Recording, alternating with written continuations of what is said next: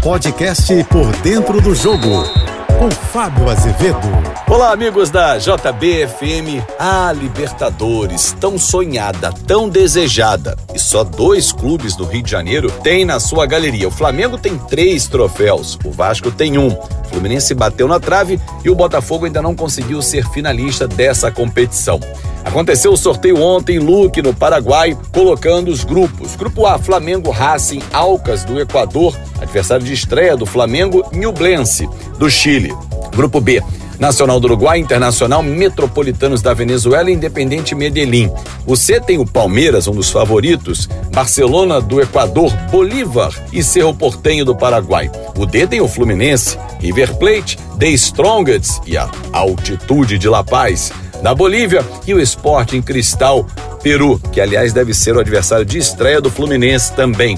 Independente Del Valle, Corinthians, Argentino Júnior e Liverpool do Uruguai compõem o grupo E. No F, Boca Juniors em crise, Colo-Colo, Monagas da Venezuela e Deportivo Pereira da Colômbia. No G, dois brasileiros, Atlético Paranaense, Atlético Mineiro, Libertar, Aliança Lima do Peru. Fechando, o grupo H tem Olímpia, Atlético Nacional, Melgar do Peru e Patronato da Argentina. Passei a limpo aqui os grupos, mas o fundamental é que você entenda, ouvinte, internauta da JBFM, que a fase de grupos vai dar um prêmio pela participação de 3 milhões de dólares, mais 300 mil dólares por vitória, ou seja, são seis jogos. Um clube, se vencer os seis jogos, pode bater 4 milhões e 800 mil dólares só na primeira fase. Avança para as oitavas, tem mais premiação, quartas de final, semifinal e o campeão, só o campeão, fatura 18 milhões. Se acumular todas as fases até bater campeão, um time vai faturar algo em torno de 150 milhões de reais. É muito dinheiro, sem dúvida nenhuma, e esse dinheiro faz toda a diferença. Para que você tenha uma ideia, impacta nos gigantes, claro, mas eles vão muito longe na Libertadores, mas nos menores também.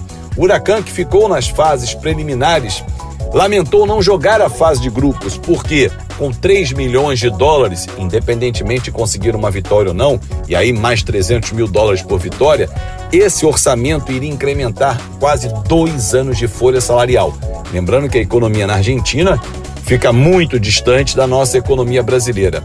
Então, muito além do título, de disputar o Mundial de Clubes, de voltar no ano que vem a Libertadores, tem a parte financeira que impacta demais em clubes como Metropolitanos da Venezuela, Bolívar da Bolívia, Sporting Cristal do Peru, aliás, os times peruanos, os menores argentinos como o Argentino Júnior, os menores uruguaios como o Liverpool, enfim, isso tem um impacto muito grande.